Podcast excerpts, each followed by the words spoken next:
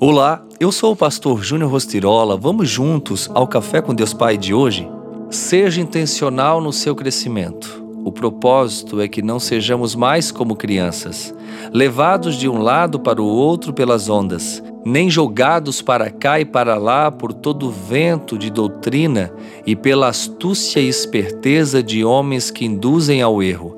Antes, seguindo a verdade em amor, cresçamos em tudo naquele que é o cabeça, Cristo. Efésios 4, 14 e 15. O objetivo do Pai Celestial é que você amadureça e desenvolva as características de Jesus Cristo.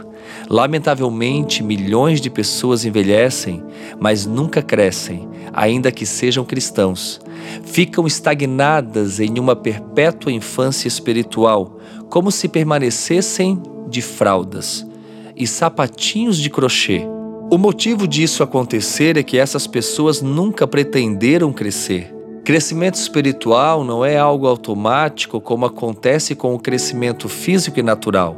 É necessário que haja um compromisso voluntário por parte de cada pessoa. Você deve querer crescer, decidir crescer, fazer esforço para crescer e persistir em crescer. O discipulado, processo de se tornar semelhante a Cristo, sempre começa com uma decisão, a decisão de crescer. Uma vez que tenha decidido seriamente se tornar semelhante a Cristo, você deve começar a agir de maneira diferente. Isso significa que você precisará se livrar de alguns procedimentos antigos. Além disso, você deverá desenvolver novos hábitos e intencionalmente mudar para a melhor forma de viver e pensar. Pare de ficar olhando para trás, para os lados, para os outros. Olhe para frente, pois lá está o alvo de uma vida melhor, repleta de esperança, glória e promessas para dias melhores. Desça da arquibancada e venha para a arena. Deus vai trazer vitória às suas mãos. Seja liberal, abençoe as pessoas, tenha fé, ore, creia, busque, entregue perdoe. O mais ele fará. E a frase do dia diz: Quando você muda sua maneira de pensar, as palavras que expressa começam a mudar.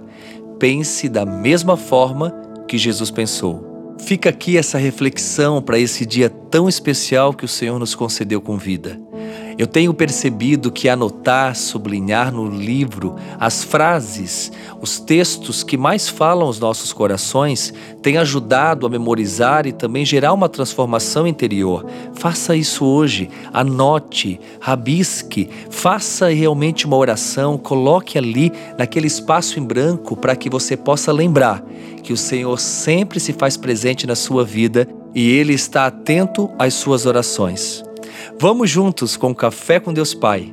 A cada dia uma palavra, a cada dia um apontamento e assim todos nós estamos num processo de melhoramento.